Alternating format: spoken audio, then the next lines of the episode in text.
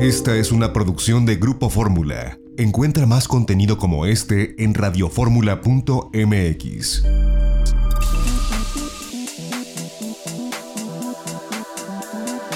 Grupo Fórmula presenta a Mari Carmen Cortés, Marco Antonio Mares y José Yuste. Las tres personalidades más destacadas de la economía, las finanzas y los negocios en Fórmula Financiera.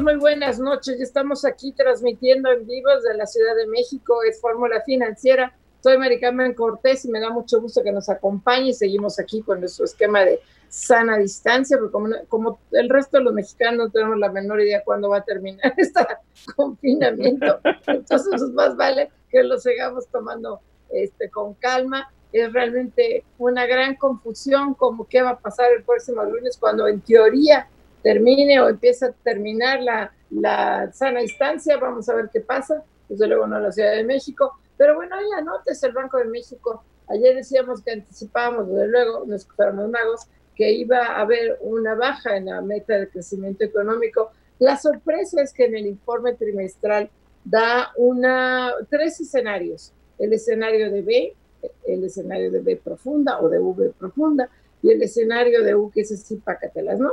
Entonces, este, en los tres escenarios que me llamó la atención porque pues sí juega con la expectativa y lo cual demuestra la gran incertidumbre que efectivamente hay para que economistas tan connotados como los del Banco Central pues no se atrevan a hacer ya un rango de pronóstico. Entonces, bajo el primer pronóstico, que depende de la magnitud de cuánto esperan que esté la crisis, bajo el primer pronóstico, el de la B, el de la V, pues están anticipando que la economía se pudiera recuperar a partir del segundo trimestre, el PIB caería 4.6%, en el segundo, o sea, de todas maneras, pácatelas, ¿no? En el segundo escenario que la V profunda, entonces el, el PIB caería este 8.3%, 8 y ya en la, en la otra caería 8.8. Entonces el rango está hablando de los tres escenarios, entre un menos 4.1 y entre un menos 4.6, perdón, y un menos 8.8, que se confirmase el peor de los escenarios, estaríamos hablando de la peor recesión desde 1932 o yo creo que de no sé cuándo.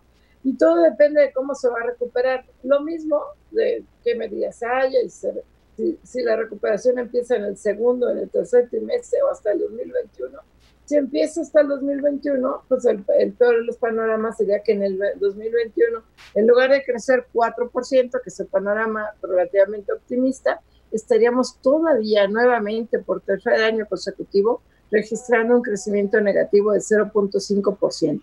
Verdaderamente alarmantes esos tres escenarios, no sé cómo lo hayan visto ustedes, pero ninguno me da confianza. Marco Mares, buenas noches. ¿Qué tal? ¿Cómo estás, Mari Carmen Cortés? Muy buenas noches. José y usted, muy buenas noches. Sí, yo coincido contigo en que el tema del confinamiento a todos nos tiene, pues, además de preocupados, a muchos angustiados, a muchos estresados, pero todos en la misma incertidumbre de, que no sabemos exactamente cuándo terminará. Y así está justamente el Banco de México. El Banco de México, hoy escuché en esta primera ocasión que el Banco Central hace la presentación de su informe trimestral vía una, eh, pues ahora le llaman webinar, este, vía una teleconferencia. Eh, eh, es la primera ocasión que lo hacen así y vi muy preocupado al el gobernador del Banco de México, Alejandro Díaz de León, pero una preocupación eh, que pues no se, no, no, se, no la deja traspasar así tan eh, totalmente, una preocupación un poquito soterrada, en el sentido de que se busca, eh, busca transmitir tres escenarios, porque es tal la incertidumbre, es tal la dificultad de hacer las proyecciones hoy día que pues prefirieron hacer varios escenarios. ¿Por qué es difícil? Dijo el gobernador del Banco de México, pues porque es la primera vez que se trata de una crisis económica derivada de una crisis sanitaria. Es decir, esta crisis no se está originando en el ciclo económico y financiero del país. Y en ese sentido, pues dice, las condiciones para que se eh, reinicien las actividades, las condiciones para ver de qué tamaño van a ser los daños, pues no son tan fáciles de proyectar. Y estos tres escenarios, en lo que sí coinciden es que va a haber una contracción importante al cierre de este año. Y la diferencia entre la V, la V profunda y la U es que eh, este último escenario pues llevaría a que la recesión económica estimada para el cierre de este año 2020 se extienda al 2021 con una contracción del 0.5%. Ahí la recuperación será más lenta. En el caso del segundo escenario, con una contracción también del 8.8%, la recuperación sería rápida porque sería una caída profunda, pero una, un retorno rápido en V y eh, alcanzaría un crecimiento de 4.1% en el 21, mientras que el más el más optimista, pues es una contracción de 4.6% para el cierre de este año y una recuperación del 4% para el 2021. Así es de que pues, ahí están los tres escenarios. La verdad es que yo escuché a Alejandro Díaz de León, pues igual que a todos los mexicanos, con mucha incertidumbre. No se sabe exactamente cómo va a terminar todo este golpe y no se sabe, de, pues obviamente no hay fechas para cuándo se levante la, eh, el aislamiento y se reinicien las actividades. Pepe Yuste, ¿cómo estás? Muy buenas noches. Hola Marco Mares, Mari Carmen Cortés, ¿qué tal? Buenas noches. Bueno, ustedes ya narran bastante bien estos tres escenarios que hoy pone el Banco de México. Me quedo con el peor de los tres escenarios, el de la U, de la U que podría ser de 8.8%. Si se diera ese escenario, bueno, pues tendríamos un peor, el peor crecimiento desde 1932 con la Gran Depresión, es lo que decía hoy el Banco de México, y me llama mucho la atención sobre todo el rango que sí da, y sí da el Banco de México un rango, pase cualquiera de los escenarios, pase el que pase, de desempleo. O sea, está muy claro que la crisis actual que estamos viviendo es de desempleo y el rango que da es entre que se van a perder 800 mil personas van a perder su empleo o un millón cuatrocientas mil. Ahí está ese rango tan amplio, pero de enorme desempleo que va a haber en la economía mexicana, porque estamos hablando además de empleos formales, de entre 800 mil a un millón cuatrocientos mil personas perderán su empleo. Creo que esta es la situación que está viendo el Banco de México, creo que la está leyendo bastante bien. Vamos a hablar más adelante con Alejandro Díaz de León, el gobernador del Instituto Central, pero lo cierto es que en efecto están viendo incluso muchas posibilidades distintas.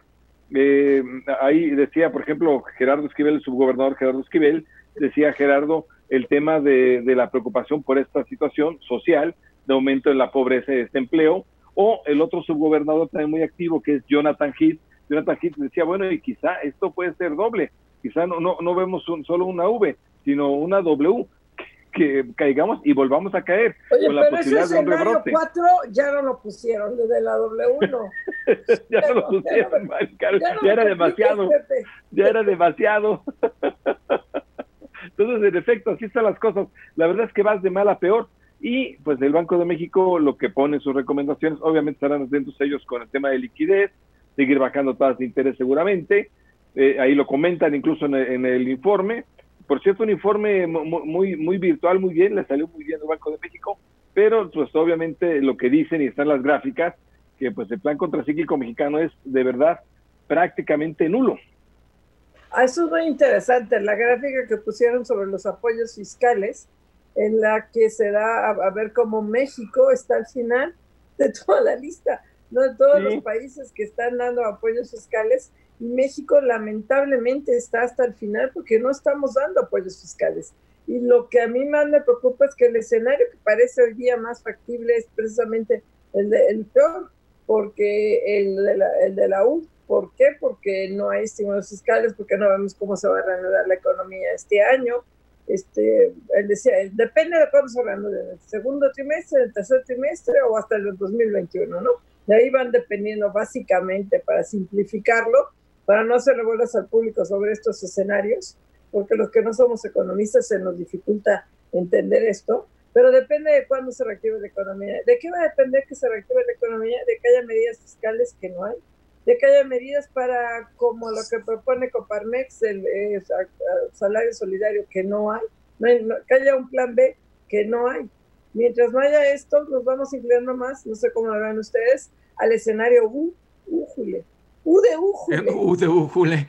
Sí, la verdad es que creo que el gobernador del Banco de México, el Banco de México en términos generales, la Junta de Gobierno, eh, siempre mantienen una actitud como la del doctor que no quiere preocupar a los familiares del paciente y no quiere dar un diagnóstico eh, crudo eh, sin, para, no asustar ahora sí que a, los familiares. Eh, creo que el Banco de México es muy responsable, es muy serio y al mismo tiempo plantea estos escenarios que manifiestan una contracción económica. El principal rasgo, yo también coincido, coincido en que es este elevado nivel de desempleo y por el otro lado, a mí me parece que se trata de una posición muy clara del gobernador del Banco de México. Le preguntaron que qué pensaba si, si se necesitaba una política fiscal o no. Dijo, bueno, pues nosotros somos respetuosos, así como nos gusta que respeten al Banco de México, somos respetuosos de lo que haga la Secretaría de Hacienda Público y por ahí se fue por la tangente.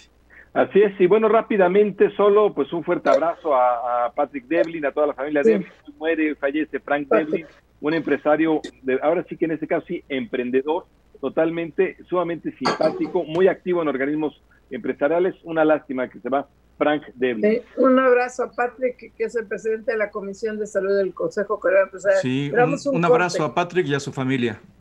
No se vaya. Regresamos aquí a Fórmula Financiera y tenemos a la línea, nos da mucho gusto al gobernador del Banco de México, Alejandro Díaz de León. Alejandro, ¿cómo estás? Muy buenas noches. ¿Qué tal, María Carmen? Muy buenas noches. Un gusto estar con ustedes.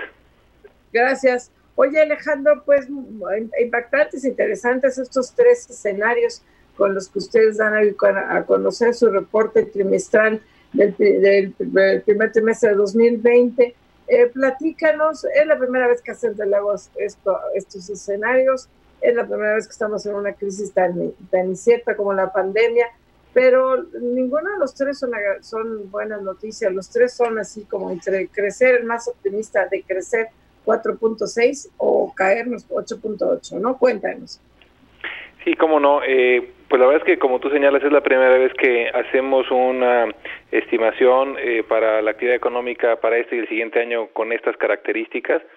Y, la verdad es que tiene mucho que ver con que, a diferencia de otros eh, episodios, inclusive de adversidad económica, etcétera, eh, a diferencia de esos episodios, cuando mucho de la, de la afectación era propia a la actividad económica, ya sea el ciclo económico o inclusive el ciclo financiero, en cuyo caso pues se tienen antecedentes, se puede modelar, etcétera. En esta ocasión enfrentamos una, la, causa original del, del choque es eh, completamente exógena a la economía, es una pandemia eh, y es esta eh, medida de distanciamiento social y confinamiento que se ha recomendado para reducir la tasa de, de, contagio y propagación de, del virus. Entonces es literal una, una decisión exógena a la actividad económica que impone una, un freno súbito eh, y muy pronunciado a la producción de una amplia gama de bienes y servicios.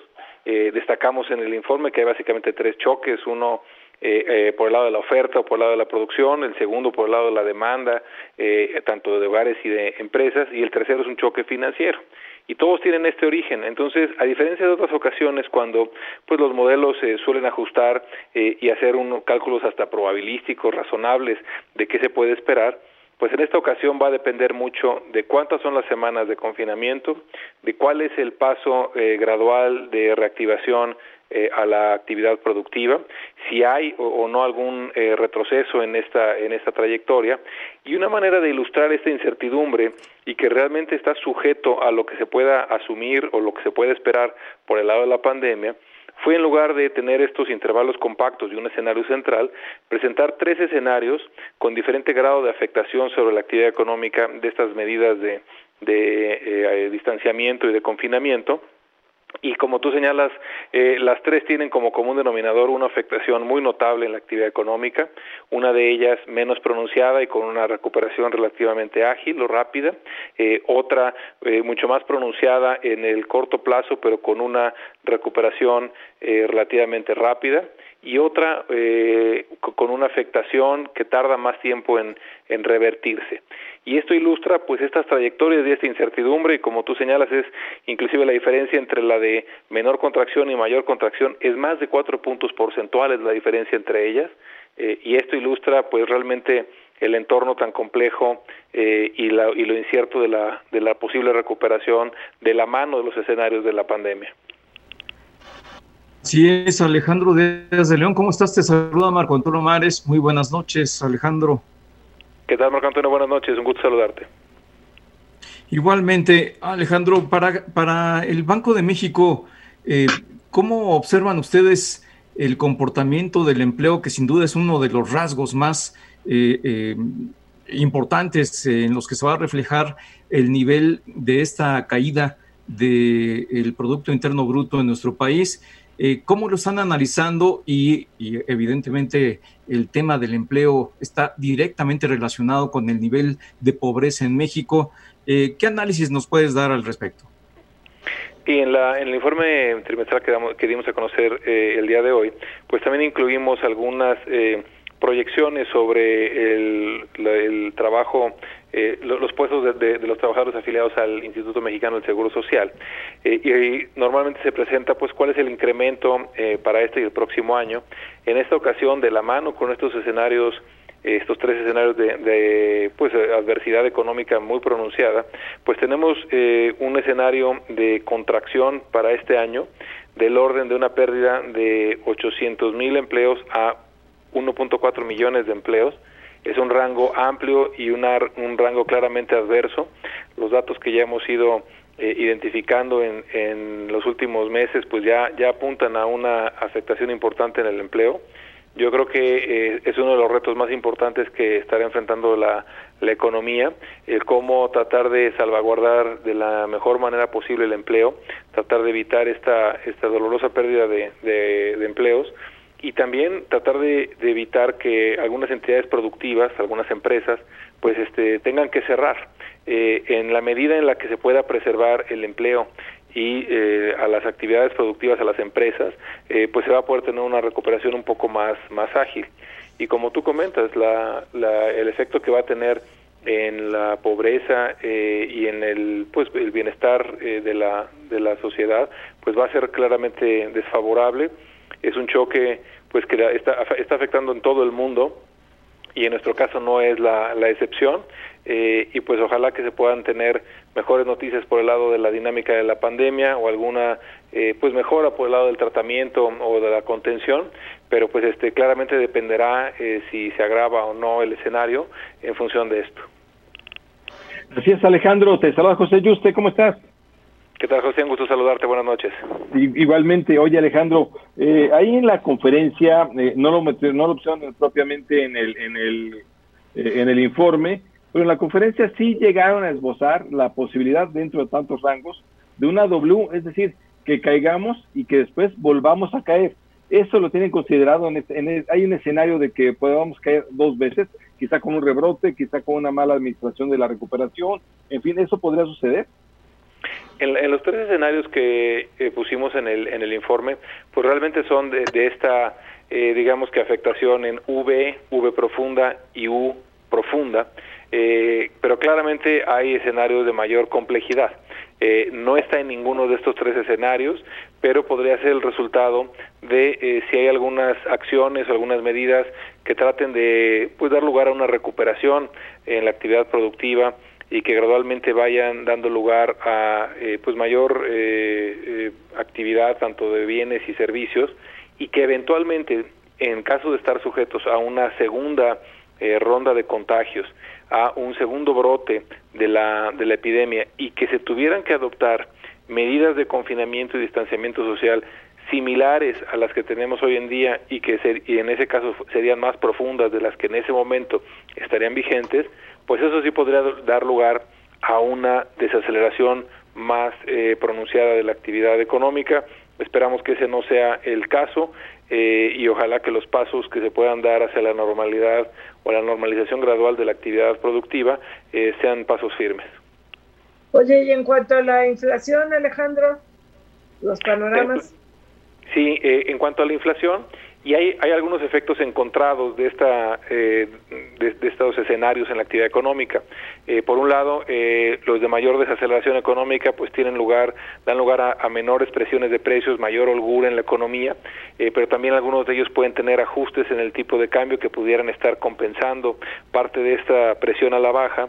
Y por esa razón, si bien también eh, hay una manera eh, pues también diferente de presentar los escenarios para la inflación con unos rangos eh, etcétera que reflejan esta incertidumbre pues estamos apuntando a que la inflación general a pesar de esta caída importante en el segundo trimestre tendrá un ligero incremento en el tercero y en el cuarto eh, y que gradualmente irá convergiendo alrededor de la meta de 3% y muchas de estas presiones eh, sobre la inflación van a estar determinadas pues por justo cómo se materializan algunos de estos choques.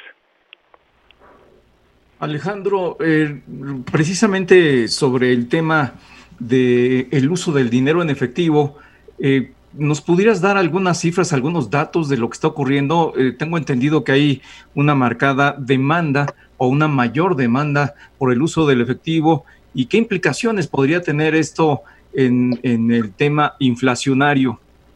Sí, te diría que la base monetaria ha estado creciendo entre 14, 15, 16, inclusive 17% en las últimas semanas.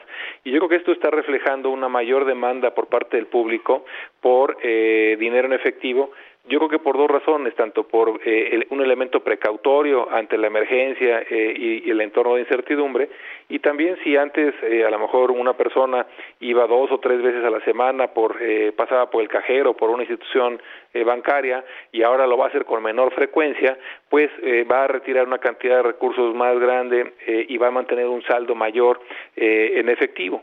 En ese sentido, es de esperarse que en un entorno de incertidumbre, y de esta afectación al, tránsito y a, y a, muchas de las actividades eh, cotidianas, pues eh, dé lugar a este incremento en la demanda, que sea un incremento transitorio y no estamos identificando que esto pudiera poner presión sobre los precios, toda vez que estamos viendo pues un escenario de marcada pues debilidad tanto del consumo eh, y del gasto de las de las empresas.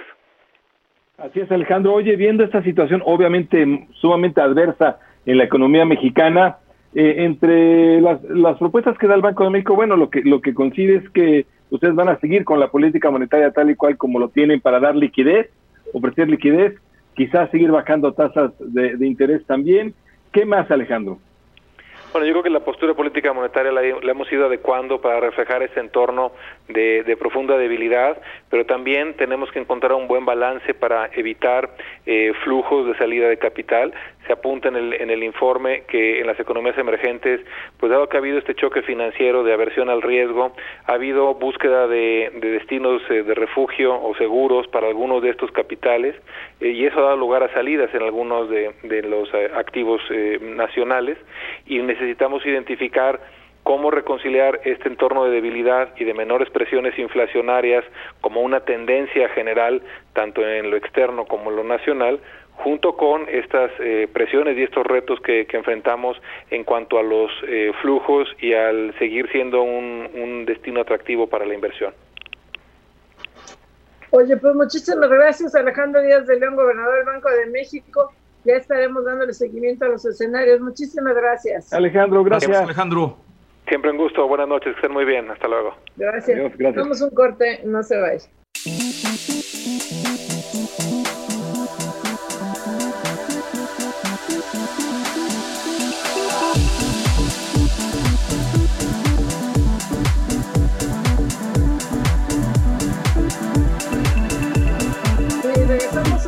Fórmula Financiera y ya tenemos al aire a Mauricio Curi. ¿Cómo estás, Mauricio? Muy buenas noches. Mari Carmen, ¿cómo te va? Muy buenas noches para ti, para José, para Marco. Siempre un gustazo platicar con ustedes. Gracias. Oye, Mauricio, pues obligado a platicar contigo ahorita, este, desde luego coordinador del PAN en el Senado, este, todo este tema de la, eh, la comparecencia de López Gatel, la reapertura que, que tenemos, pues, no sé si a partir del lunes no, el merequetengue que hay en los estados, nadie sabe realmente cómo va a operar el, semáforo, qué estados sí, qué estados no van a estar. Los gobernadores, pues como que no están muy contentos de que les digan en qué municipios sí y en qué no. Platícanos cómo lo están viendo ustedes en el Senado, porque sí es muy preocupante. Nosotros como ciudadanos, Yo vivo la angustia de que no sé cuándo voy a poder regresar a nadar, a ir al cine, al restaurante. O sea, ya estoy hasta la coronilla, por no decir otra cosa, de estar encerrada y ya no sabes si pues, sales o no sales. Y el presidente se va a dirigir el lunes, ¿no? Está bien complicado, Mari Carmen. Fue una, una comparecencia de una persona grosera, majadera, altiva, soberbia. Bueno, está enamorado de su voz el, el subsecretario. Estoy verdaderamente impresionado cómo puede alguien en esos niveles tener ese nivel de pues de, soberbia, fue muy duro con, mi senadora. Morena luego no entiende que los que pensamos diferentes no somos enemigos. Él fue muy duro, calificó casi de déficit de, déficit de, atención a mi senadora que le hizo la pregunta. Eh, fue, un, fue muy mal. Y, luego, la verdad es que hay un... Todos los días nos dicen que ya planearon la curva. Y eh, al día de ayer y antier pues, hubo 500 muertos por día. Este, ya, ya llevamos a cerca de 8.500 muertos y nos habían dicho que el máximo iba a ser de 6.000 a 8.000 muertos máximo y que ya había pasado el, pico de la, de, la, de la pandemia. Aquí lo peligroso, que yo no sé si ustedes coinciden conmigo, es que toda la gente que ya se estuvo rifando, esperando en su casa, guardándose en su casa, que ahorita salgan, pues no va a servir de nada todo lo que hicieron los demás días. Y lo más, y lo más, lo que también entiendo al ciudadano, es que él quiere, no tiene que salir la gran mayoría de los mexicanos a buscar el chivo, ir a buscar la comida para poder despedirse a su familia y desgraciadamente tienen que salirlo. Y en este momento el gobierno que debería estarlos apoyando en lugar de estar haciendo eso siguen apostando a sus, obras faraónicas como dos bocas como el tren Maya como el tema de, del aeropuerto Santa Lucía como las mil eh, sucursales que quieren hacer del Banco de Bienestar. Y no pensando que ese dinero mejor se lo demos a los ciudadanos, al aparato productivo, para poder aguantar estos meses, porque si no, el riesgo que va a suceder es que van a empezar a dejar salir y después van a venir los rebrotes. Y el tiempo que ya pasó no va a servir de nada. Y desgraciadamente tenemos una persona, híjole, totalmente adoctrinado hacia una ideología este, de un partido político y no es un momento de, división, es un momento de tener una persona ahí para que nos una y para ver cómo salimos de este problema entre todos. Y de verdad, no sabes qué, qué tristeza me dio ver a, a este señor Gatel, López Gatel, verdaderamente soberbio. Fueron seis horas de, comparecencia, aventó seis horas hablando solito. Ahí me, era yo un oyente eh, Mauricio, este señor. Claro, Mauricio, ahí te interrumpo porque creo que es eh, bien importante que nos comentes qué fue lo que eh, se dijo, si es que hubo la oportunidad de ese tipo de temas, respecto del reinicio de actividades cómo se está dando, cómo se va a dar. Tengo entendido que los gobernadores panistas hoy lograron eh, tener potestad en el semáforo federal, eh, que ya no eh, pues, hicieron que se echara para atrás la secretaria de Gobernación, que había ordenado que los gobernadores se ajustaran, pero parece que esto ya se revirtió y que tendrán potestad para el reinicio de actividades. ¿Cómo trataron este tema ahí con la reunión con el secretario? De entrada, los gobernadores han, han tratado, desde mi punto de vista, de forma muy responsable, muy, muy responsable, a diferencia de lo que ha estado diciendo el gobierno. Tú puedes ver Jalisco cuando el presidente decía abrácense, no pasa nada, pues en Jalisco y en Querétaro, por ejemplo, dijeron no, aquí no vamos a permitir esto, vamos a empezar ya, el confinamiento. Eso es, creo que ha sido es un puntazo para los gobernadores que han cuidado sus estados y creo que la, desinformación que tenemos por parte del gobierno federal es lo que ha hecho que la gente quiera salir, porque cada vez habían dicho que íbamos a salir el 19 de abril, que no se apuraran, que salíamos el 19 de abril, después a principios de mayo. Ahora dicen que, que el primero de junio, después están mandando para el 15 de junio. Lo que nos decían que se tenía que ir abriendo por partes, de forma gradual. Eh, aquí lo, lo que veo muy peligroso, pues es que no hay, no hay pruebas. Lo que se le ha pedido a este gobierno es que haga pruebas. Están tomando las decisiones a ciegas. No tiene los, los, los eh, la información completa para poder tomar una, tomar una decisión de ese tamaño. Y entiendo lo que decía, una, de las que decía López Gatel, que sé que la, la gran mayoría de los mexicanos pues tiene que salir a buscar la comida. Coincido plenamente, pero para eso el gobierno debería de apoyarlos y no lo está haciendo, para que tenga que quedar la gente confinada. Y, lo que veo yo es que cada día nos sacan una nueva. Antes decían no se pongan cubrebocas, ahora sí pónganse cubrebocas. Es decir, la desinformación que ha tenido el gobierno federal en voz de, López Gatel ha sido lo que ha dejado mucho que desear en un momento tan complicado para el país. Así es, Mauricio. Te saluda José Yuste. ¿Cómo estás? José, ¿cómo te andas? Muy bien, aquí siempre a las órdenes de ustedes. Muchas gracias. Oye, a ver, hoy lo tuvieron el subsecretario de Prevención, Hugo López Gatel. Él es el, pues, el principal, eh, el, gestor de, de esta, eh, de esta campaña para evitar el coronavirus. Eh, y, y, cuando ustedes le preguntaron qué sucedió, ¿por, ¿por, qué dices que solo habló y habló y habló? ¿Le, le, preguntaban y no respondía lo que le preguntaban? No, el formato fue el siguiente.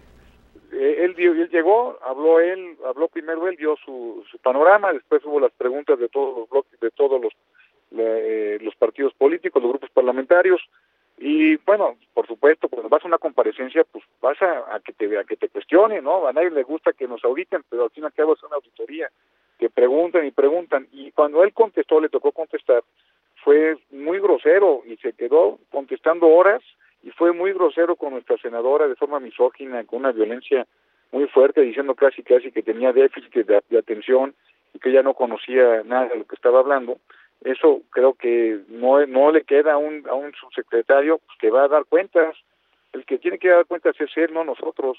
Los que, pues, los que pidieron ser gobierno, los que ganaron y los que la gente confió en ellos son ellos. Ellos los que tienen que responder son ellos. Y como nosotros somos parte de, de este gobierno, en la parte de otro poder, pues con este respeto pedíamos que nos respondieran y francamente fue bien grosero, es un majadero este señor, de verdad, un cuate muy soberbio, me quedé impresionado de la soberbia de este señor.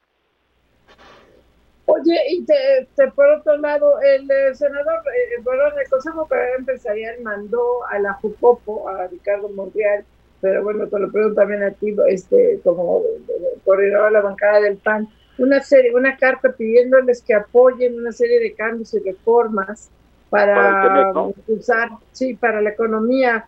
¿Qué opinas de esta propuesta? Nueva ley de propiedad industrial, reforma a la ley de derechos de autor, reforma al código penal, eh, ley de impuestos generales de importación y exportación y reformas a la ley aduanera, reforma a la ley federal de variedades vegetales y ley de infraestructura de calidad. Ustedes tienen mucho que hacer porque el gobierno no está haciendo nada con el plan B. No, eh, eso creo que es importante armonizarlo porque por la firma del Tratado de Libre Comercio es necesaria, me estaban diciendo hoy. Hoy se platicó en la Junta de Coordinación Política, yo no he visto bien el documento, en principio te diría que yo sí lo acompañaría, habría que verlo nada más ya bien en forma y qué, eh, qué, repercusiones puede tener, pero en principio yo lo vería bien. Tú sabes que yo soy pro empresa y yo en, lo, en esa parte yo, yo lo vería bien para poderlos acompañar al grupo mayoritario y en este caso al Consejo Coordinador Empresarial. Oye, Mauricio, eh, pues eh, como que se están tardando, ¿no? Porque todo esto, pues ya está encima, ya la apertura viene. Eh, no sé si les guste trabajar de un día para otro, pero pues queda muy poco tiempo. Estoy de acuerdo, pero bueno, también esto hay que irlo viendo. Esto el, el partido mayoritario, el que nos hizo firmar el Tratado de Libre Comercio, nos debía ir poniendo las fechas de cómo se tiene que venir haciendo esto, pues para poder reforzar al aparato productivo y por supuesto que nosotros también tomamos esta responsabilidad y estaremos trabajando con eso. Está Gustavo Madero en esa en esa comisión, está Josefina Vázquez Morta y está Gina Cruz, también está en esa comisión y está muy al pendiente. Sí, que bueno, porque son varias leyes, está derechos de autor, está la ley aduanera, este, son como, son creo que seis, seis leyes. Seis. Sí, ahora, también no podemos, desde mi punto de vista, mira, si vieras luego cómo se hacen las leyes, de, decía el, presidente alemán que, ojalá los alemanes nunca sepan cómo se hacen ni las leyes ni las salchichas. Es impresionante ver cómo se hacen a veces las leyes y creo que es importante que no se hagan de forma tampoco al vapor, como bien lo comenta ahorita Marco. Creo que es hay que hacerlo con calma, bien pensado, con parlamento abierto, platicando con los sectores, para que salga algo bien hecho. Porque lo que están haciendo nada más como para quedar bien con su patrón y como venga lo pueden sacar. Ahora ellos tienen mayoría, ellos tienen la forma de sacarla, inclusive sin nosotros pero creo que saldría mucho más, eh, eh, con mucho más eh, apoyo, por supuesto que los acompañemos los partidos de oposición, eso ayudaría mucho a la ley, por supuesto a los que están invirtiendo.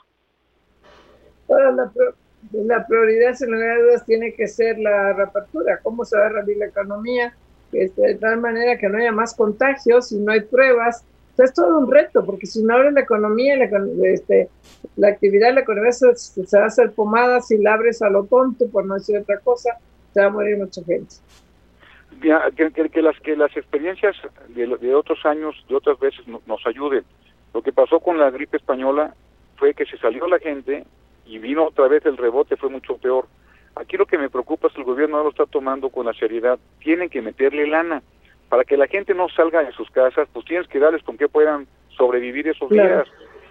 Mientras tanto, y para que tienen que apoyarlo, pero ahorita, y ya le dijimos dónde pueden sacar la lana y cómo los pueden dejar, porque si no al propio empresario, mira, Marica, a ti y a pues, todos los pues, empresarios ya están Mauricio, nos va a agarrar Mauricio Curi la guillotina, Mauricio Curi, coordinador de la bancada del, el Senado. Muchísimas gracias, Mauricio. No, a ti, Maricarmen. Gracias, Mauricio. Usted ya Vamos que siempre un gusto platicar con usted. Muchas gracias. ¿eh? Igualmente. Vamos un corte.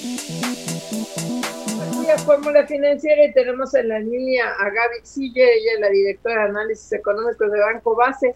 Gaby, ¿cómo estás? Muy buenas noches. Muy buenas noches, Mari Carmen, como siempre un gusto de saludarte. Igualmente. Oye, Gaby, pues ¿cómo viste hoy estos tres escenarios del Banco de México? ¿Por cuál te inclinas tú más? Bueno, Gaby. Bueno, sí, ah, sí perdón, de repente no se escuchó. De los escenarios del Banco de México, sí. pues... ¿Por cuál te eh, inclinas tú más?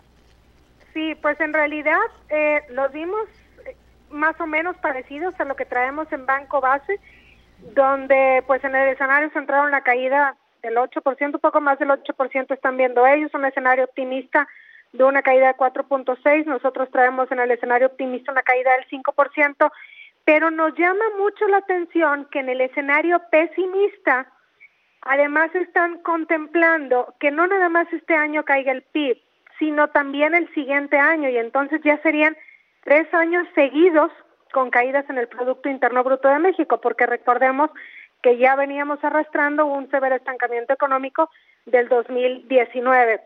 Ahora, de estos escenarios, pues definitivamente el mercado lo tomó con optimismo, y de alguna manera también pues eh, esta expectativa de que la inflación pues sigue mostrando un panorama incierto sobre todo porque pues hay presiones todavía al alza para los precios aunque parezca algo extraño con la holgura económica tan fuerte que hay y definitivamente pues el mercado ya no especula que el Banco de México va a recortar aceleradamente su tasa de referencia y esto pues ha ayudado también a la cotización del tipo de cambio que sabemos ayer alcanzó un nivel mínimo de 22.17 y hoy se ajustó un poco al alza hacia los niveles de 22.40, 22.35. Avi Siller, ¿cómo estás? Te saluda Marco Antonio Mares, muy buenas noches. Buenas noches, Marco. Eh, Gaby, eh, a mí también me llamó la atención, la verdad, este tercer escenario del Banco de México, porque prolonga la contracción económica hacia el 2021 y eh, bueno, pues obviamente lo que eh, hasta ahora se alcanza a ver en la mayoría de los pronósticos que han avanzado hacia el pesimismo es que eh, pues la media venía estando en, en siete y muy probablemente si se cumpla el peor escenario. ¿Qué tanto calculan en Banco Base que esto pudiera derivar en eh, una mayor destrucción de empleos. El Banco de México calcula entre 800 y 1.4 millones de personas en desempleo. Bueno, pues definitivamente que estaríamos viendo una destrucción de empleos bastante fuerte e inclusive este sería un indicador que nos estaría diciendo hacia qué escenario nos estamos moviendo. La verdad es que a mí me parece que el escenario de una caída pues alrededor del 5% es muy poco probable, dado que ya vimos pues todos los empleos que se perdieron en abril. Si vemos que en mayo pues la pérdida de empleos es de 350, 400 mil, pues esto implica pues que nos estamos moviendo a lo mejor más hacia el escenario bastante pesimista y como tú bien mencionas, hasta ahorita como que eh, de todos los analistas, bueno, pues decíamos, ok, vemos una recuperación lenta hacia los siguientes años, pero finalmente una recuperación. Y entonces hablar de que el PIB seguiría cayendo el siguiente año, pues obviamente este sería un panorama bastante desfavorable porque es alargar todavía más la crisis económica, ¿no? Sí, desde luego, Gaby, esto ha sucedido. Eh, fíjate que platicábamos hace unos momentos con el gobernador del Banco de México, Alejandro Díaz de León, y él nos comentaba el tema de, bueno, sobre tasas de interés, que también hay que ver varias cuestiones. Obviamente, entre otras, seguir siendo un país atractivo por la salida que ha tenido de capitales en, buenas partes de las, de las, economías emergentes y la salida de capitales en México en tenencias de, valores gubernamentales también. Sí, definitivamente, porque bueno, pues el tipo de cambio, pues una buena parte sí depende de esta de sus capitales especulativos, ¿no? Y lo que hemos visto en estos últimos meses con el incremento en la percepción de riesgo global por el coronavirus, pues sí es una salida en valores gubernamentales y una salida, bueno, pues también en renta variable. Y en lo que refiere a valores gubernamentales, pues definitivamente que la tasa de referencia pues dicta, ¿no? De alguna manera eh, el, el atractivo que tiene México como país para estos capitales de inversión extranjera de cartera. Ahorita, ya con los datos actualizados de la inflación de la primera quincena de mayo y tras el recorte que hizo el Banco de México, México está en el quinto lugar a nivel global con la mayor tasa de interés real y aún así, pues seguimos viendo salidas de capitales pequeñas, pero finalmente son salidas de capitales. Entonces nosotros creemos que el Banco de México sí va a seguir recortando la tasa de referencia, esa es nuestra expectativa, pero que lo va a hacer de manera bastante cautelosa, ¿no? Es decir, así como con mucho cuidado para que las salidas no sean tan fuertes como para que el tipo de cambio se suba fuertemente, porque finalmente también las subidas en el tipo de cambio terminan afectando a la inflación. Oye, y bueno, eso es lo que se refiere al crecimiento de la inflación y el tipo de cambio será el sereno, pero esta semana ya bajó de 23 pesos. ¿Hasta dónde prevés tú en este eh, eh, tema de menor aversión al riesgo, como dicen ustedes, que pueda seguir bajando? Bueno, y es que también cuando nosotros presentamos los pronósticos económicos, como que nos decía mucha gente que por qué poníamos el tipo de cambio aparte, ¿no? Y no dentro de que si pesimista, eh, porque finalmente el tipo de cambio no depende directamente de los fundamentales económicos de México, ¿no? Y entonces traíamos en un escenario optimista que el tipo de cambio podría bajar hacia los 22 pesos por dólar, pero no optimista por el crecimiento económico de México, sino optimista pues por percepción de riesgo a nivel global y ahorita por la reapertura económica en Estados Unidos, en algunas ciudades de Europa y por la posibilidad también de que surja, de que salga una vacuna ya en, en otoño, pues obviamente hay como cierto optimismo y este optimismo pues lo que ha provocado es eh, cambios en las posiciones de inversión favoreciendo al peso. Otro factor más también que ha ayudado es que se especula que la Reserva Federal puede llevar a terreno negativo su tasa de referencia. Y esto es muy curioso, sobre todo pensando que algunos oficiales de la Fed, el mismo Jerome Powell, presidente de la Fed, ha dicho que no sería una herramienta conveniente, pero el mercado sigue especulando al respecto y esto debilita el dólar y pues obviamente fortalece a las demás divisas. Y bueno, pues si nos vamos en el cortísimo plazo, pues en análisis técnico creemos que si el tipo de cambio eh, perfora el soporte de 22 pesos por dólar, que se ve poco probable, pero si lo llega a perforar se iría hasta 21.63. Más bien, más bien vemos como un escenario más probable en el cortísimo plazo que siga cotizando entre 22.20 y 22.85. Si se subiera de 22.85 hacia 23.25, por ejemplo, ya estaríamos hablando de que nuevamente está cambiando su tendencia hacia el alza.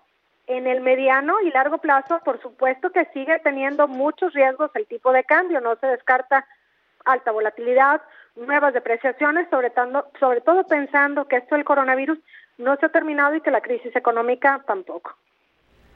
Gaby Siller, hablando de escenarios y de horizontes, lo cierto es que ahora el corto, mediano y largo plazos como que tienen un significado totalmente distinto a lo que tradicionalmente se observa.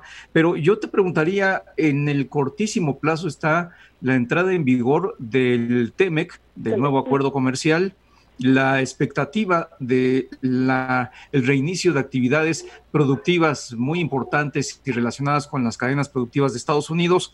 ¿Esto crees que impacte de manera positiva en el comportamiento del tipo de cambio? Y si este tipo cambiario ya está también reflejándose en el nivel de endeudamiento positiva o negativamente, porque bueno, con la apreciación obviamente podría ser positiva.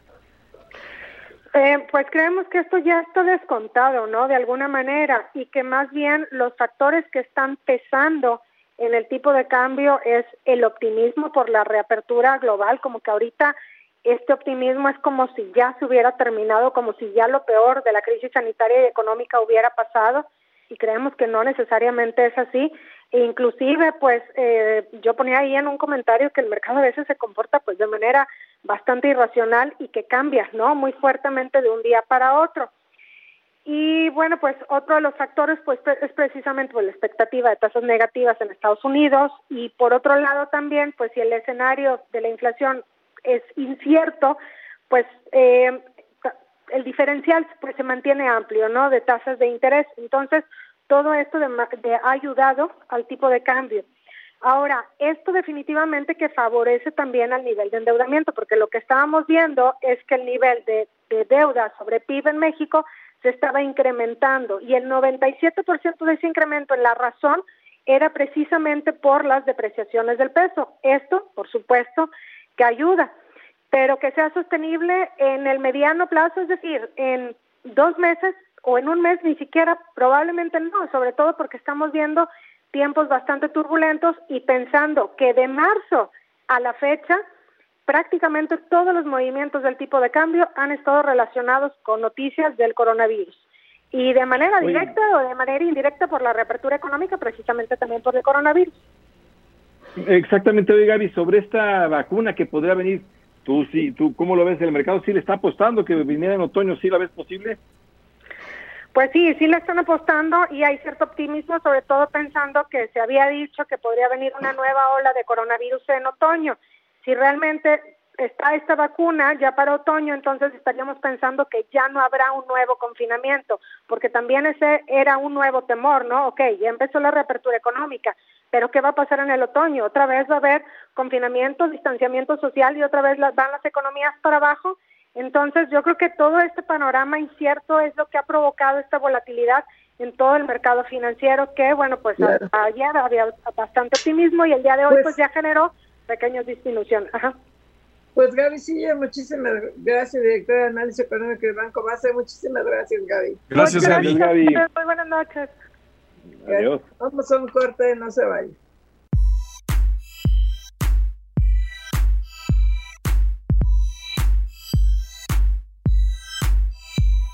El resumen. En Fórmula Financiera, la información más destacada del mundo de las finanzas.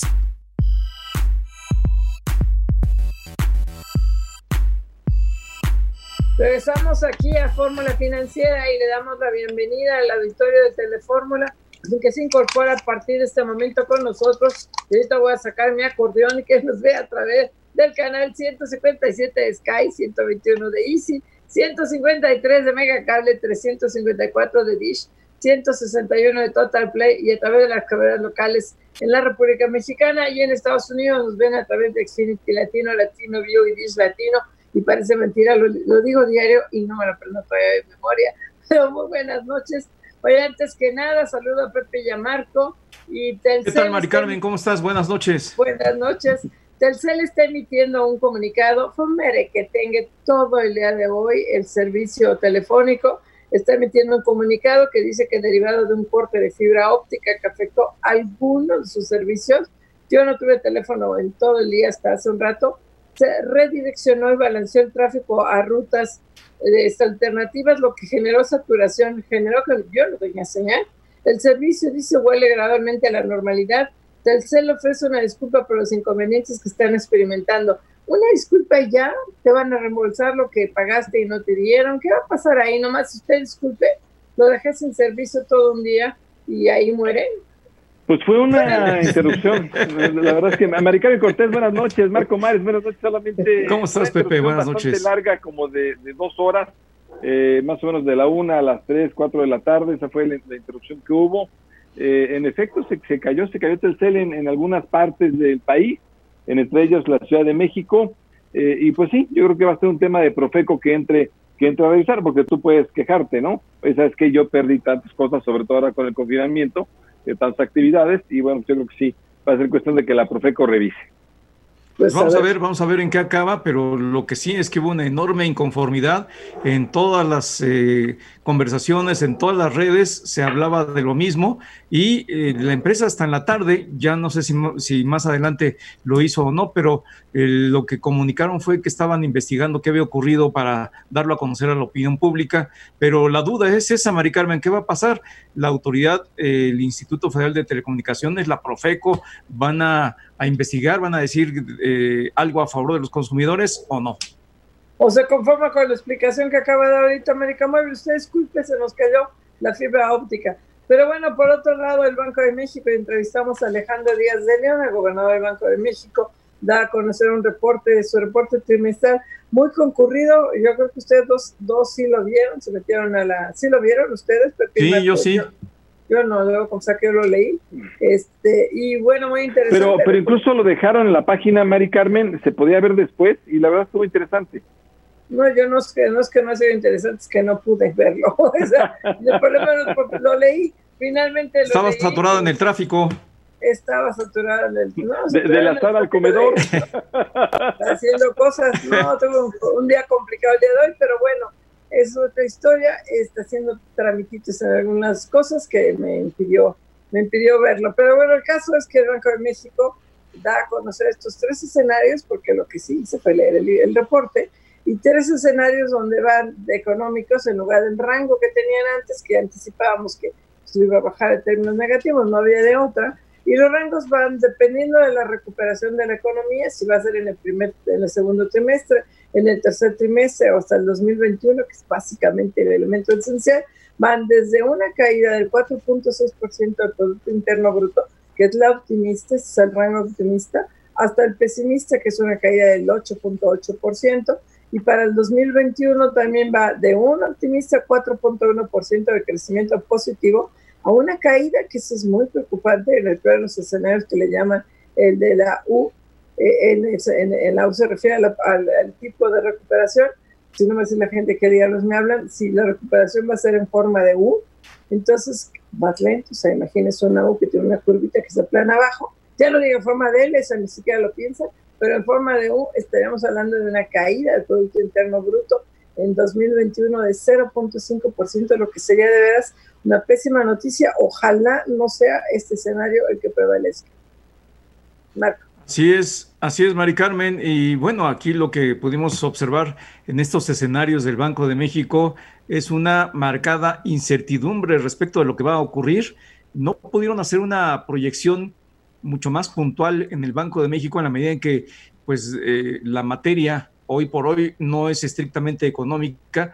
El origen de esta crisis no se centra en el sistema económico y financiero, sino que proviene de la crisis sanitaria y su prolongación o resolución depende de las medidas sanitarias y eventualmente del descubrimiento de alguna vacuna. Es incierto el camino que va a seguir esta pandemia en México y como consecuencia la inactividad o reactivación económica.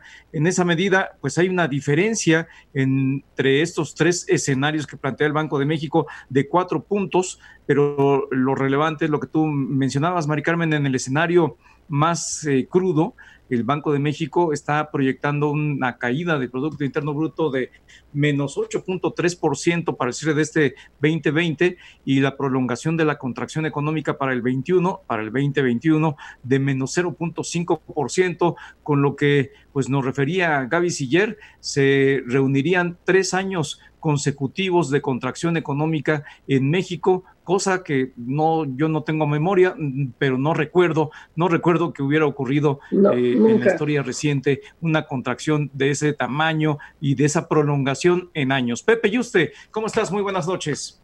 Hola Marco Mares, Maricarmen Cortés. En efecto, no ha sucedido nunca tres años seguidos de contracción económica. En la historia económica moderna no ha sucedido esto.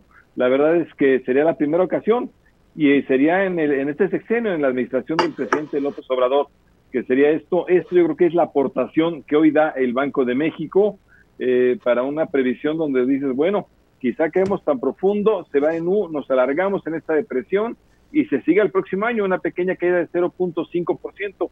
Esto es yo creo que la parte más complicada que podríamos tener realmente y que bueno, pues explica por qué el presidente López Obrador ya mejor quiere medir la felicidad y el bienestar y otras cosas que no sea, que no sea el, crecimiento económico, porque ahí pues vamos a estar en deuda. Así que hoy el Banco de México, bien, de manera muy consistente, a pesar de que es una crisis sanitaria, que no se sabe exactamente eh, cuándo vamos a tener la cura contra el coronavirus, cuándo, vamos a tener la vacuna, pero lo cierto es que esto sí te permite escenarios, y en estos escenarios depende cómo estés tratando de manejar toda esta toda esta situación. Ahí el Banco de México ponía que somos de los países prácticamente el país con más bajas ayudas fiscales que hay para una, para una economía del tipo como la mexicana. Y bueno, por otro lado, hoy de conocer el INEGI, algo que ya se anticipaba, ya le habían dicho, pero lo confirman, que cancela la publicación de resultados de la encuesta sobre ocupación y empleo por COVID-19, porque no se puede hacer la encuesta presencial.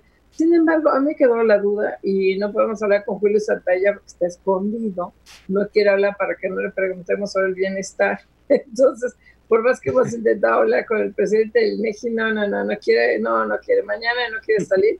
Pero bueno, a mí no me queda claro, ¿lo van a hacer o no lo van a hacer telefónica? Porque por un lado dice que se suspende y por el otro lado dice que van a hacer la telefónica y que se van a dar a conocer a fines de mayo y junio los resultados de la, de la encuesta de la, de la ENOE y, este, que va a ser encuesta telefónica de ocupación y empleo, la ETOE, y la ETCO, encuesta telefónica sobre confianza del consumidor. Entonces, sí, pero no, o sea, se suspende la otra, se hace esta y va a servir igual.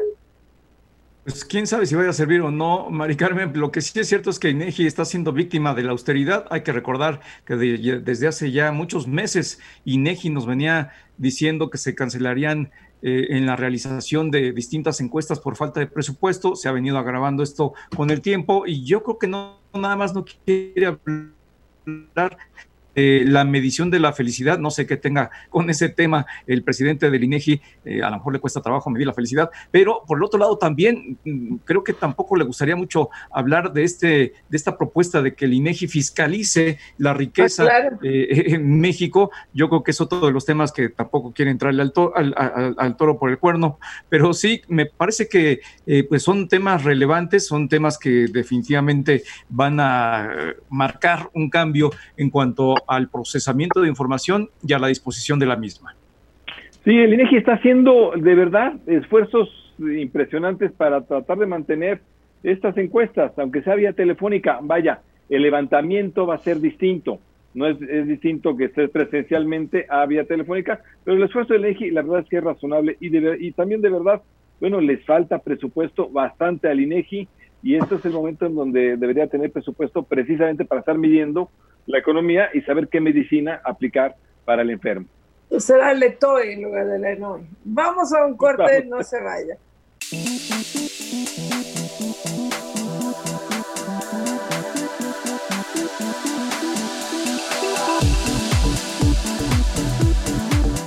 financiera y estamos tratando de hacer el enlace con Fernando Alanis, presidente de la Camimex, pero pues aunque dice Telcel que ya arregló sus problemas Ah, perdón, con el gobernador de, Querétaro, aunque dice Telcel que ya Quintana Roo. De Quintana Roo, yo no doy una idea de hoy. Porque Quintana Roo es una de las primeras entidades que va a abrir. De hecho, López Obrador dice que el, 2 de junio que inicia su gira, la va a iniciar en Cancún. Eso es lo que está, no sé, porque quiere ir al tren Maya. Lo que le urge, que yo, yo ya lo, lo dije y lo voy a repetir hoy, se me hace una gran irresponsabilidad del presidente López Obrador, que en medio de toda la crisis que hay, en medio de toda la incertidumbre que tenemos todos sobre cómo salir, cuándo salir, él se vaya de gira. Porque el exhorto es, pues si él se va, pues yo me voy a Chapultepec y me voy a no sé dónde, me voy. No vamos a salir todos, si el presidente puede, ¿por qué yo no? Y a mí lo que me da miedo es que pues haya un rebrote o porque no hemos tomado a la bestia. Exactamente, Marica. no la hemos tomado y las cifras lo están diciendo, no solamente las cifras que se revelan todos los días a nivel oficial por parte de la Secretaría de Salud, sino también aquellas que molestaron mucho al presidente de la República y que pues eh, revelan, señalan que México tiene el mayor índice de letalidad a nivel América Latina, que sin duda pues, son fuentes eh, que no se pueden rebatir así tan fácilmente. La, lo cierto es que estamos en un momento de muy elevado contagio en nuestro país y ojalá, ojalá que pues se considere, ojalá que las personas que están asesorando al presidente de la República tomen en consideración pues todo lo que podría provocar ese ejemplo del jefe del Ejecutivo, eh, pues ya iniciando o reiniciando actividades. Oye, rápidamente, de una foto que está circulando del secretario de, eh, de Hacienda, Arturo Herrera, con muletas, él ya está poniendo en su red, en su Twitter, que le han preguntado por qué lleva muletas, dice, resurgió una vieja lesión de cuando jugaba fútbol que me llevó al quirófano y me hizo ver que lo mío, lo mío no era jugar de extremo.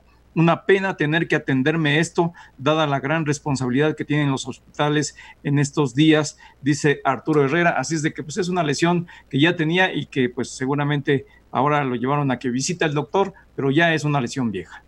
Una clásica lesión futbolera, una clásica lesión futbolera de extremos que juegas de delantero de uno de los lados y tienes que correr en serio. Te dan los pases y tú vas corriendo en serio eh, por el pase y entonces, bueno, pues en estos obviamente hay mucha fricción y seguramente será la rodilla. Así que esperemos una pronta recuperación. Arturo Herrera, un extremo que, que, era bueno, pero pues... Que es joven, que es joven, que es delgado, se recupera más rápido porque lo de las rodillas y, como ya también, yo apenas me estoy recuperando después de dos semanas de un desgarre muscular que todo el mundo me dijo que era sumamente complicado y doloroso y sí lo resultó. Y, y, en el caso de Arturo Herrera que hace ejercicio ya tenemos al gobernador Carlos Joaquín González, gobernador de Quintana Roo, ahora sí digo bien. Este, ¿Cómo estás, Carlos? Muy buenas noches. Hola, Mari Carmen, ¿qué tal? Qué gusto saludarte. Un aprovecho saludar a tu auditorio. Gusto saludarles a todos. Oye, Carlos, yo no sé si tienes el gusto o no, pero el lunes ya anunció el 2 de junio que López Obrador que reinicia sus giras y comienza por Cancún. ¿Vas a estar ahí? ¿Vas a estar ahí con cubrebocas? ¿Qué vas a hacer? Cuéntanos. Bueno, sí, eh, él estará, entiendo, teniendo la, la, conferencia de la mañana ahí en, en Cancún y eh, tendremos después el, el, inicio de las obras del tren Maya en un punto en el municipio de Lázaro Cárdenas, en Quintana Roo, que es, eh, pues, está aproximadamente a una hora de Cancún, en donde se dará el inicio de las obras del tren Maya. Efectivamente, así será. Sí, Carlos Joaquín, ¿cómo estás? Te saluda Marco Antonio Mares, muy buenas noches. ¿Qué tal, Marco Antonio? ¿Cómo te va? Un saludarte. Bien, eh, eh, Carlos Joaquín, eh, si puedes platicarnos, platicarle a la audiencia de Fórmula Financiera, cómo van los trabajos del tren Maya y qué se espera, cuál es la expectativa, la proyección que se tiene para eh, pues el turismo, para el empleo, para todo lo que implica la construcción de esta obra.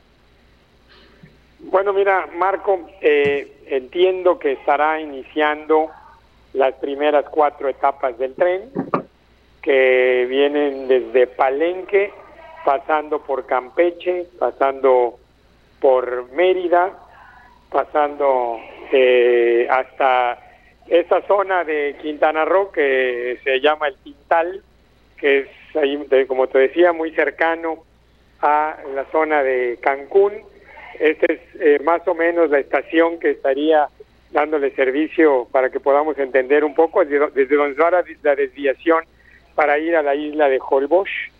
Eh, el tren Maya pues ha sido eh, programado precisamente para llegar hasta Cancún, después hasta Tulum, me, me parece que esa ruta, la que viene desde Mérida y que estará seguramente pasando por Cancún, por Puerto Morelos, por toda la Riviera Maya, incluyendo Playa del Carmen y llegando hasta la zona de Tulum, debe de ser una, una zona que esperando que haya una reactivación económica, por supuesto, no en este momento, pero eh, tendría muchísima viabilidad, eh, viabilidad financiera, viabilidad de, de un movimiento muy amplio en materia turística y también de trabajadores de la industria turística que viven en Cancún, que viven en Playa del Carmen y que se trasladan en muchos casos a toda la zona eh, hotelera que hay a lo largo de, de la Riviera Maya. Así es, Carlos Joaquín, gobernador de Quintana Roo. Te saluda José Yuste. ¿Cómo estás, Carlos? ¿Qué tal, Pepe? ¿Cómo te va? Qué gusto saludarte también. Qué gusto saludarte. Oye, cuéntanos un poco la recuperación y reactivación del turismo, cómo puede ser. Hemos visto ya anuncios, por ejemplo, de España o de Grecia, que, que ya hacen algunos anuncios para empezar a abrir el turismo. Obviamente es muy temprano en México quizá, pero ¿cómo piensan hacerlo? Mira, Pepe, eh, he comentado en varias ocasiones que en el caso particular de Quintana Roo el turismo se convierte en una actividad esencial que será fundamental el poder recuperarla. Hemos venido platicando con los empresarios turísticos, los empresarios hoteleros, eh, los empresarios con parques temáticos, con transportadoras, con las líneas aéreas eh, nacionales y norteamericanas principalmente, y hay la posibilidad de iniciar con algún eh, número reducido de turistas a partir del 8 de junio aproximadamente que pudiéramos empezar a recibir algunos turistas con una capacidad no mayor de 30% de ocupación en los diversos hoteles. A partir del primero de junio, eh, también con coberturas de 30% en el número de empleados, iniciar fases de implementación en cuanto a medidas preventivas y de protocolos que necesitarán eh, los diferentes hoteles y que esto nos permita entonces empezar una recuperación eh, buscando que en alrededor de uno, dos o tres meses podamos alcanzar porcentajes mayores de ocupación hotelera, principalmente de turismo nacional y seguramente con algo de turismo norteamericano principalmente. Oye, esto implica, me imagino, que aunque todavía no tenemos el semáforo a nivel nacional, a nivel estatal, pues Quintana Roo no va a estar evidentemente el semáforo rojo, porque pues para que lo haya escogido el presidente López Obrador que no podría viajar si estuviera en rojo. Este, ¿Tú ya sabes de qué color va a estar Quintana Roo? Pues no, eh, tuvimos una reunión hace eh, algunos días, vimos algunos de los las variables que serán utilizadas para fijar eh, los colores del semáforo y eh, lo que nos daba era eh, Quintana Roo tenía una variable en verde, una en amarillo, una en naranja y otra en rojo. Entonces, eh, no sé cuál será el criterio para eh, encontrar un color final dentro de estas cuatro variables que, que generan esto, aunque, insisto, eh, hay un apartado en los diversos eh, eh, reglamentos que se generaron para el tratamiento del, del COVID y dice que las actividades que son esenciales para la economía de, de, cada región o cada zona, pues se vuelve una actividad esencial. En el caso particular de Quintana Roo, eh, con todas las medidas, me parece que particularmente Cancún y Playa del Carmen empiezan ya a tener una disminución en la en el número de, de casos eh, el riesgo de contagio ha, ha, ido por debajo ya de los niveles de uno. Eso significa que eh, hay la capacidad y la posibilidad de iniciar algunos procesos de eso, por supuesto, de forma gradual y cuidando primeramente la salud, eh, manteniendo el distanciamiento, manteniendo a, a, a, gran parte de la población todavía en casa, pero eh, generando ya algunas posibilidades de este tipo de desarrollo. Carlos Joaquín, estamos platicando con el gobernador de Quintana Roo, Carlos Joaquín. Yo quisiera preguntarte lo que hasta ahora viene registrando eh, tu entidad como resultado de esta parálisis, de esta crisis sanitaria que ha devenido en crisis económica. Sí, eh, pues muy, muy, muy profunda. La depresión económica es extremadamente profunda eh, ocupaciones que están por debajo de tres puntos, eh, de dos puntos. Eh, llegamos a casi ya 10 millones de asientos de avión cancelados entre el 10 de marzo y la, hasta el día de hoy, casi 26 mil vuelos que han tenido esta cancelación. Y pues eso muestra lo que hubiera podido ser una temporada turística de muy buen nivel pues hoy con una disminución muy importante y muy fuerte.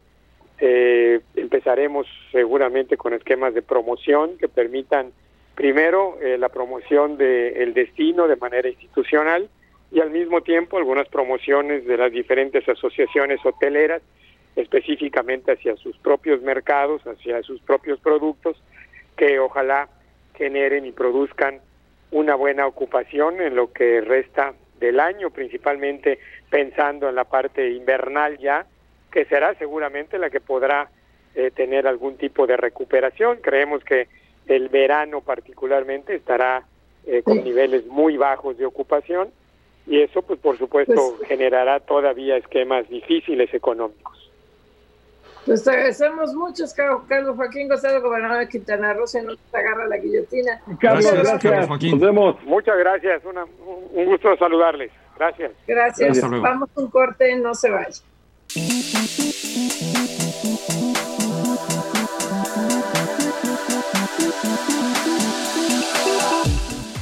Regresamos aquí a Fórmula Financiera y tenemos a la línea Fernando Alanís y además en Zoom, no solo en la línea, lo podemos ver. Él es el presidente de la CAMIMEX, la Cámara Mexicana este, de Minería. ¿Cómo estás, este, Fernando? Muy buenas noches. Muy buenas noches, Mari Carmen, Marco, Pepe. Bien, gracias a Dios, todo muy bien. Espero que ustedes también. Y pues Oye, cuéntanos, gracias, gracias. Cuéntanos, Fernando, ya la minería es una actividad este, esencial, ya pueden, en teoría, ustedes pudieron abrir operaciones desde el 18 de mayo. Lo digo en teoría porque ya ahorita me puedo decir en la práctica qué ha pasado. Sí, efectivamente, bien lo dices, este, se, se, nos dio la oportunidad a partir del día 18 comenzar a subir a una plataforma que tiene la Secretaría de Economía, el Seguro Social y la Secretaría del Trabajo, pues toda nuestra información de los protocolos de salud que teníamos y en base a eso eran revisados por un comité y fueron poco a poco siendo autorizados. Al día de hoy les puedo decir de, nosotros tenemos en total 118 operaciones registradas en la Cámara Minera, entre mineros y metalúrgicos, que representa el 90% del valor de la minería en el país.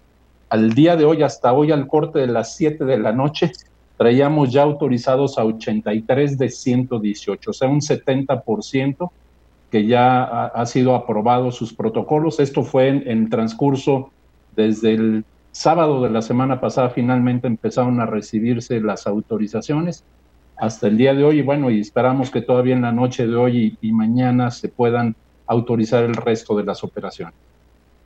Claro, Fernando Alaniz, qué gusto saludarte. Te saluda Marco Antonio Mares. Muy buenas noches, Fernando. Marco, muy buenas noches, qué gusto saludarte también.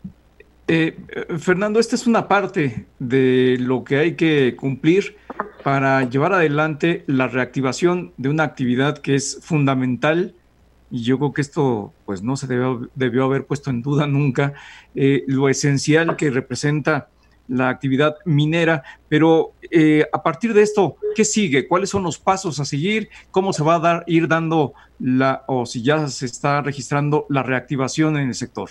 Sí, eh, ya en estos días eh, de que ha transcurrido de la semana pasada y esta semana, se han ultimado detalles realmente pocos para tener listas las instalaciones. Ya hay algunas operaciones que ya iniciaron sus operaciones formalmente, puesto que ya cumplían con todos los requisitos.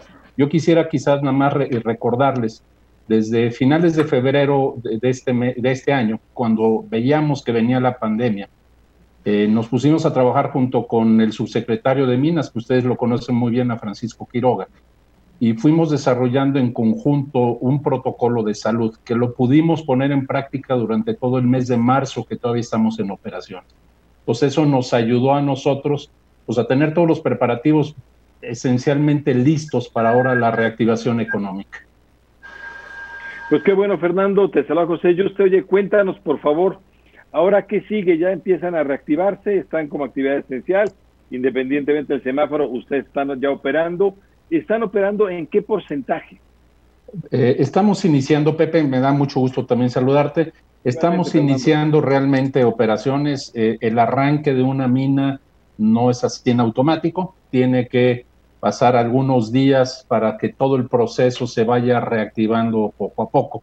Seguramente hacia finales de, este, en este fin de semana o a principios de la próxima semana, es cuando realmente vamos a comenzar a ver ya el producto final de una mina que es un concentrado que empiecen a salir nuevamente hacia las plantas metalúrgicas. Entonces sí es un proceso que toma un poco de tiempo, unos cuatro o cinco días, para poder reactivar pues, toda todos los procesos productivos que tenemos, haciendo los chequeos previos de seguridad que se tienen que hacer.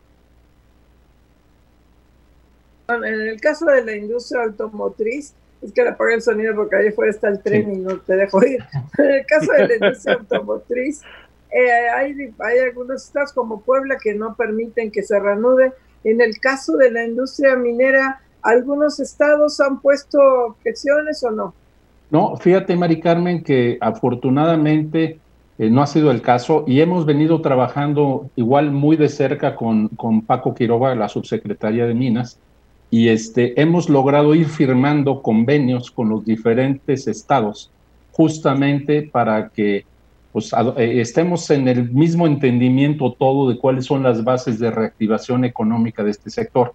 Iniciamos la semana pasada, el lunes de la semana pasada, con el gobernador de Chihuahua. El día de ayer se firmó ese convenio con el gobernador de Durango. Y hace una hora más o menos tuvimos la reunión con el gobernador de Zacatecas y nuestra intención es ir haciendo esta firma de convenio donde hay un compromiso mutuo de nosotros de respetar obviamente nuestros protocolos de salud que están ya eh, aceptados y aprobados por la federación. Y ellos también pues nos piden una serie de requisitos que tenemos que cumplir, básicamente de cooperación en la elaboración de muestras, el que si hay algún reporte positivo lo informemos inmediatamente, en fin, es, y que apoyemos sobre todo, que sigamos apoyando como siempre lo hemos hecho a las comunidades vecinas donde nosotros operamos. Entonces, ese convenio nos da a nosotros esa certidumbre de que se está respetando en los estados que lo estamos firmando. Estamos platicando con Fernando Alanís, él es el presidente de Caminimex. Fernando, eh, pues están a punto de reiniciar, ya están en el proceso, pero si nos platicas, le platicas a la audiencia de Fórmula Financiera, eh, ¿cuáles son los daños que tuvieron como consecuencia de esta parálisis y qué efectos se pudieran destacar eh, para, pues, eh, de alguna manera ver el valor que tiene esta, este sector, este sector industrial?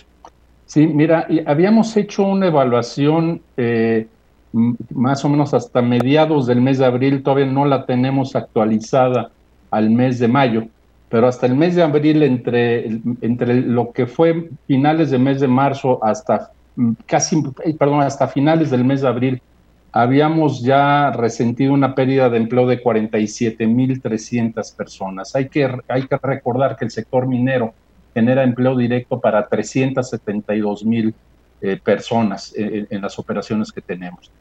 Y también se había cuantificado que si, dos, si estuviésemos dos meses suspendidos de, de operación, pues iba a haber un impacto en los derechos e impuestos que pagamos, que estimamos en 14.600 millones de pesos. Y también recordar que el sector minero es uno de los grandes generadores de divisas. Somos el sexto muy pegadito con el turismo en la generación de divisas y, por dos meses también de, falta de operación estimamos un efecto de casi dos, de dos mil millones de, dólares de, pérdida de, generación de, divisas o de exportación. Fernando, por favor, recuérdanos qué es lo que se produce en México por parte de la minería obviamente plata. ¿Qué más producimos nosotros? Bueno, plata somos el productor número uno a nivel mundial y hay 10 metales en los que México figura entre los 10 primeros lugares como productor eh, mundial. El cobre es otro de ellos, que es, un producto muy importante.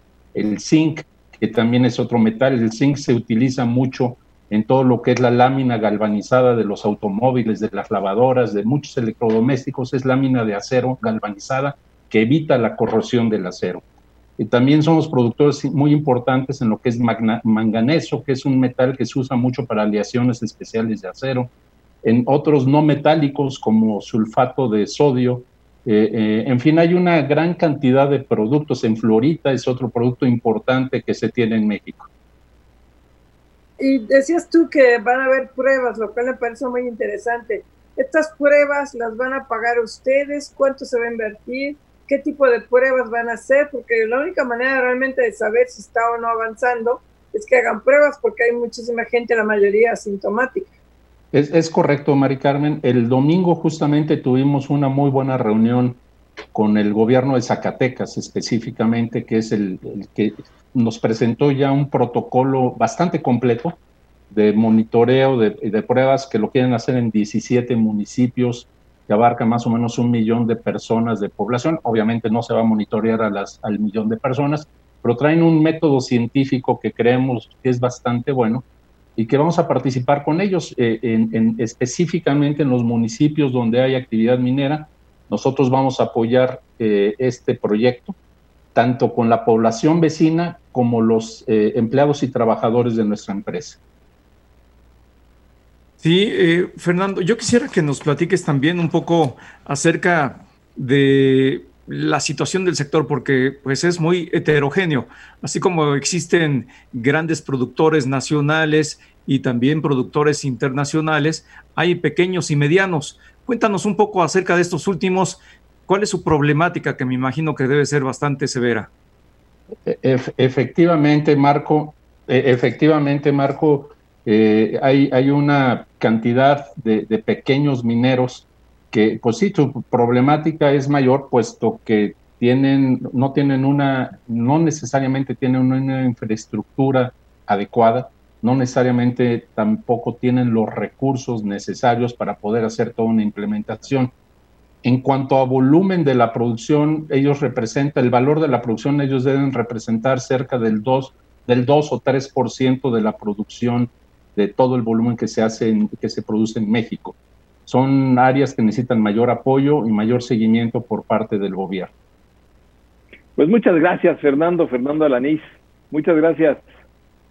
Pues muchas gracias, a ustedes y estamos en contacto, muy amables. gracias, corte, no se vaya.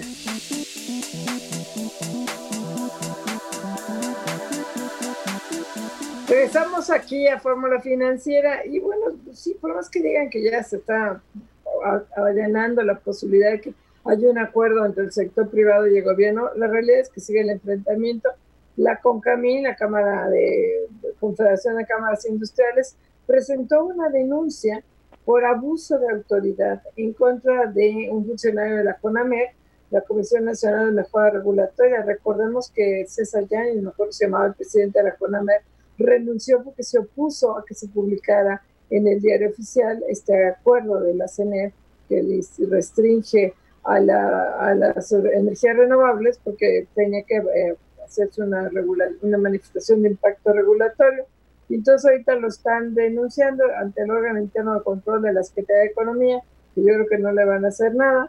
Se busca que imputen responsabilidades administrativas al director de manifestación de impacto regulatorio de la CONAMER por no respetar el proceso regulatorio y asegurarse que, que conductas similares no se repitan.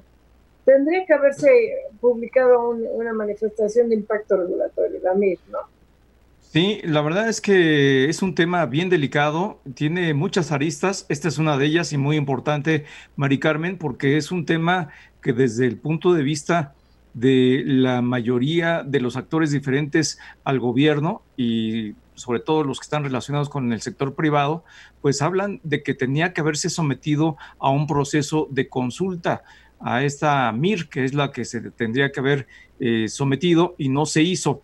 Y por otra parte, Mari Carmen, de acuerdo con el analista Víctor Ramírez, eh, se ha filtrado una orden del día de la Comisión Reguladora de Energía para mañana, en la cual se estaría eh, analizando un proyecto de resolución por el que expide los cargos por el servicio de transmisión de energía eléctrica a precios del 2018 que aplicará CFE intermediación de contratos legados a los titulares de los contratos de interconexión legados eh, con eh, centrales de generación de energía eléctrica con fuentes de energía renovable. Viene otro frente más de conflicto legal en la medida en que se les va a cobrar, y este es un argumento que ha dado desde la Secretaria de Energía hasta el director de la Comisión Federal de Electricidad, de que los generadores de energía, eh, de energías renovables no están pagando tarifas. Y bueno, los que conocen este tema, los especialistas, los expertos, aseguran que bueno, son varias eh, etapas en este proceso de apertura de este sector de energías renovables y que efectivamente en el origen, eh, hubo una etapa en la que no se pagó, pero porque eh, los generadores construyeron infraestructura y luego la donaron. Y en consecuencia, por eso hay algunos que no pagan, pero en general ese es un, argumento que hace la autoridad y ahorita pues lo que viene es un cobro sobre ese argumento que aparentemente pues no será, no será, no estará bien sustentado. Vamos a ver qué pasa ahí, es otro conflicto. Sí, déjame regresar al principio lo que comentaba este, Mari Carmen. el tema de Concamín y este funcionario de la Secretaría de Economía. En efecto, lo que sucedió ahí, pues fue obviamente que se saltaron prácticamente el proceso que debe, el proceso legal. El proceso legal que te dice, Gobernación le dijo a la Secretaría de Economía, oye, esto debe pasar un proceso legal y por lo tanto, en la MIR debe haber una consulta pública. ¿Qué es lo que no quiso la Secretaría de Energía? ¿Qué no quiso Rocío Nale? La consulta pública, entendemos. Y, no quisieron las autoridades de, de la cuarta transformación. Eso originó que pues Carlos Hernández, que era el titular de la CONAMER, de la Comisión Nacional de Mejora Regulatoria, dijera, no, sabes qué, yo así no juego, yo mejor presento mi renuncia, muchas gracias a todos, mi ciclo se acabó, un clásico, ¿no? Mi ciclo se acabó, nos vemos, porque obviamente eso debió, haber pasado por toda la sociedad y, y, todo, y todos los que los que quieren opinar, que están interesados, sobre todo los que están interesados en la consulta pública. Eso es lo que se pasaron, lo que saltaron, y es lo que está diciendo la Concamino, oye, tú te saltaste la consulta pública. En la consulta pública seguramente nosotros habríamos logrado decir, por lo menos decirles que sí, que sí pagamos y que las energías renovables sí son importantes, sí pagan y no son intermitentes, como, como están diciendo. Pero pues no, se saltaron esta consulta pública, se saltaron las trancas contra el de prohibir las energías renovables y ahora bueno, pues ahí está el tema. Concamín está acudiendo a esto directamente porque ya no tienen, la verdad es que el presidente del observador ya no les da entrada a los organismos empresariales, los organizados, entonces pues ya está recurriendo ahora sí prácticamente a demanda. Y bueno, la mala noticia es que ya somos el país número 8, octavo lugar en muertos por COVID, 8.597, superamos a Alemania, menos mal que ya se aplanó la curva y que el lunes va a acabarse la sana distancia y que el lunes se va el presidente del observador de gira, porque ya somos el número 8 el número 8 con el número de muertos, 8.597. Y hoy López Gatel fue tan duramente criticado por Mauricio Curi, el coordinador de la bancada de, eh, PAN en el Senado. Este, hoy dice que podemos llegar hasta 30 mil muertos. O sea, como para que ya dejen de estar mamolando hasta 30 mil podemos no, pues ya, ya la verdad es que es un número impresionante. Lo que sí es cierto es que eh, las autoridades han sido muy cuestionadas, sobre todo el subsecretario Hugo López Gatel, en torno a la confusión que ha derivado en la opinión pública respecto de una serie de expresiones y de una serie de proyecciones, incluso el sistema de vigilancia que se aplicó un tiempo y luego ya dijeron que no, luego el cálculo que se, tenía que multiplicar por ocho o no, etcétera, etcétera, y el uso del tapabocas, entre muchos otros elementos, eh, cuando pues lo que estamos viviendo es una realidad en donde todos los días conocemos las cifras que se ratifican, incluso las cifras que el presidente de la República en algún momento trató de desmentir, pues fueron eh, ratificadas por la noche por la propia Secretaría de Salud. Ha habido, fíjate, una, lo comentabas, Marco, una señal encontrada, la verdad, la del cubrebocas. Ahora resulta que sí, que siempre sí se utiliza el cubrebocas. Y primero no. Hay incluso Claudia Sheinbaum, la jefa de gobierno capitalina, dijo desde el principio, sí, utilicemos cubrebocas. Ahí sí vimos a los gobernadores imponerse sobre lo que decía López Gatel en el uso del cubrebocas. ¿Cuál sí ha sido la buena señal que mandó López Gatel? Quédense en casa. Yo creo que lo más exitoso que ha tenido por mucho López Gatel y que llegó muy bien fue el quédense en casa. De ahí en adelante ha tenido problemas con señales encontradas como con el cubrebocas y máxime con todo el tema, desde luego, de las cifras y después de rechazar las pruebas, estas pruebas rápidas que porque no te dan total certeza, pero en todas las partes del mundo, en todos los países del mundo se utilizan estas pruebas rápidas. Y bueno, vamos a ver con la cubrebocas, López Obrador dijo que si lo obligan, pues que se las pone. Y López Gatel se las puso un día en la conferencia, el día siguiente no, o sea, se le da la gana con el cubrebocas. Pero bueno, ya nos vamos. Marco Mares, ¿tú sí usas cubrebocas? Sí, yo sí uso hasta la máscara esta que, hay que ponerse para evitar el contagio. Yo sí estoy aplicando todas las medidas habidas y por haber. Pepe, yo sé, buenas noches, tú sí usas también.